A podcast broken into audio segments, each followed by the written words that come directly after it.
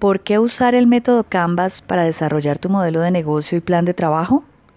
Porque con la lectura de nuestro modelo de negocio o plan de trabajo vamos a tener una ventaja significativa respecto de nuestra competencia ya que no todos los emprendedores tienen cubiertos todos los aspectos vitales de su empresa o negocio y por lo tanto ellos no están conscientes del funcionamiento ni las fallas ni los procesos de los puntos que requieren innovación, cambios o nuevas estrategias.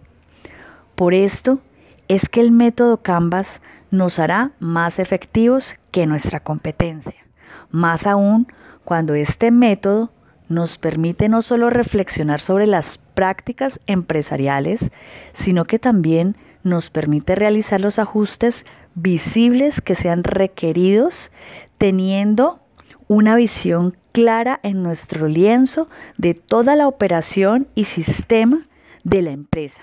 Y entonces vamos a poder descubrir, visualizar, evaluar y modificar el modelo de negocio según los ajustes que veamos que se requieren, sea por cambios en el mercado, sea por cambios en la oferta, sea por cambios en la demanda, sea por cambios operativos. Vamos a poder ajustar nuestro modelo de negocio y asimismo vamos a poder ajustar nuestro plan de trabajo. Vamos a ver en esta serie de podcasts nueve módulos. Son nueve puntos que vamos a trabajar en nuestro lienzo Canvas. Bienvenidos. Mi nombre es María Fernanda Ruiz, abogada especialista en Derecho Comercial. Me dedico a ayudar al emprendedor a crear, estructurar, desarrollar y lanzar su emprendimiento. Desde el 2016 dirijo la Fundación ECOS para el Desarrollo Social y de la Economía Solidaria, donde cada día buscamos conectar nuestra comunidad de emprendedores para que juntos construyamos una economía colaborativa. Puedo apoyarte en todo ese proceso. Puedo asesorarte para que minimices los factores de riesgo que llevan al fracaso a los emprendedores en sus proyectos de negocio, en sus emprendimientos.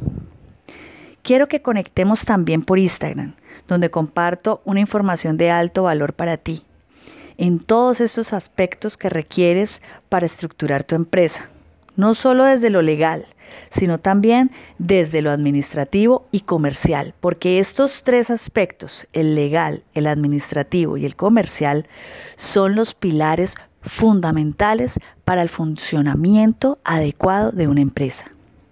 Cuando alguno de estos pilares está fracturado o tiene carencias, vamos a notar el impacto en nuestros resultados. Nos vemos por Instagram y también por Facebook. Me puedes encontrar como abogada Mafe Ruiz. Chao, chao. Método Canvas para emprendimientos. Bueno, iniciamos esta serie de podcasts en los cuales aprenderás a diseñar y desarrollar tu modelo de negocio y plan de trabajo por medio de los nueve módulos que trabajaremos para crear nuestro lienzo. Bienvenidos. Mi nombre es María Fernanda Ruiz, abogada especialista en Derecho Comercial. Me dedico a ayudar al emprendedor a crear, estructurar, desarrollar y lanzar su emprendimiento. Desde el 2016 dirijo Fundaecos, una entidad cuyo propósito es impulsar al emprendedor y construir una, una economía colaborativa, conectando emprendedores a nivel mundial. En este podcast conocerás cuáles son estos nueve módulos que vamos a trabajar para usar el método Canvas para crear tu modelo de negocio y plan de trabajo. ¿Y qué es un modelo de negocio? Un modelo de negocio es las bases sobre las cuales la empresa crea, proporciona y capta valor. ¿Qué significa esto? significa que son los cimientos. De acuerdo a tu idea de negocio, se estructura y se desarrolla un modelo único para ti, con una propuesta de valor, con una segmentación de clientes, con un presupuesto, un modelo único para ti según la idea de negocio que tienes. Aunque hay eh, modelos de negocio similares, el propósito de desarrollar estos nueve módulos es diseñar un modelo de negocio basándonos en el método Canvas para ajustarlo a nosotros porque cada persona puede hacer de su negocio, de su empresa, algo único. Ahora bien, ¿qué es un plan de trabajo? Es la herramienta que nos lleva a ejecutar una serie de acciones para el cumplimiento de los objetivos de nuestra empresa. En esta serie de podcasts vamos a desarrollar tanto el plan de trabajo como el modelo de negocio. Y estos son los nueve módulos que te enseñaré. El primero, segmentos de mercado. Esto va dirigido a cuáles son esas, esos clientes, cuál es ese nicho de mercado. Una empresa atiende uno o varios segmentos de mercado, pero su foco debe estar muy bien segmentado para que aún así el diseño de las estrategias de marketing estén dirigidos al verdadero cliente, al cliente final, al verdadero que va a comprar y que se va a interesar en tu producto, sea un bien o un servicio. Módulo número 2. Propuestas de valor.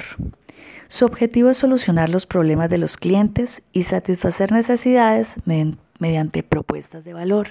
Esto significa que esa propuesta de valor es ese valor agregado, ese plus que va a tener tu empresa por encima de la competencia y lo irás desarrollando en la medida que trabajemos estos nueve módulos.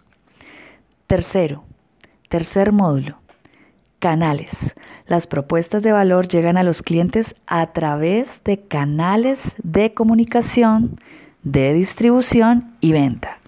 Y por medio de esta serie de podcasts vas a aprender a implementar, a desarrollar, a crear, a estructurar un modelo de negocio teniendo en cuenta estos canales y un plan de trabajo dirigido a ejecutar acciones eficaces para lograr una comunicación, una distribución y ventas efectivas según el presupuesto y las metas y objetivos de tu empresa. Cuarto módulo, relaciones con clientes. Las relaciones con los clientes se establecen y mantienen de forma independiente en los diferentes segmentos de mercado. La relación con tu cliente es fundamental, el cliente externo y el cliente interno. Y veremos y desarrollaremos este módulo y nos permitirá ampliar la visión de lo que significa la atención al cliente, el servicio, esas estrategias que tenemos de innovación para crear y generar una experiencia al cliente increíble que ancle su mente y sus emociones para que vuelva a ti a comprar ese bien o servicio. Quinto, fuentes de ingresos. Las fuentes de ingresos se generan cuando los clientes adquieren las propuestas de valor ofrecidas. De ahí la importancia de tener muy claro cuáles van a ser de esas fuentes de ingreso y cómo van a ser los costos, los valores que vamos a colocar a, estos productos para que sea rentable nuestro negocio. Y por supuesto que sea atractivo para nuestros clientes según la propuesta de valor que le estamos ofreciendo en el mercado. Sexto, recursos clave. Los recursos clave son los activos necesarios para ofrecer y proporcionar los elementos antes descritos. Para poder desarrollar toda tu empresa hay unos recursos indispensables que no pueden dejar de estar, porque si no toda la operación sufre un colapso. Entonces vamos a aprender a identificarlos y para esto es necesario tener inclusive un plan B en nuestra estrategia de desarrollo operativo dentro de la empresa, porque nada ni nadie debe ser indispensable y la operación de tu empresa debe seguir, debe continuar a pesar de ciertas contingencias. Séptimo, actividades clave. Estas actividades clave son aquellas que permiten el eficaz funcionamiento de tu empresa en todas las áreas.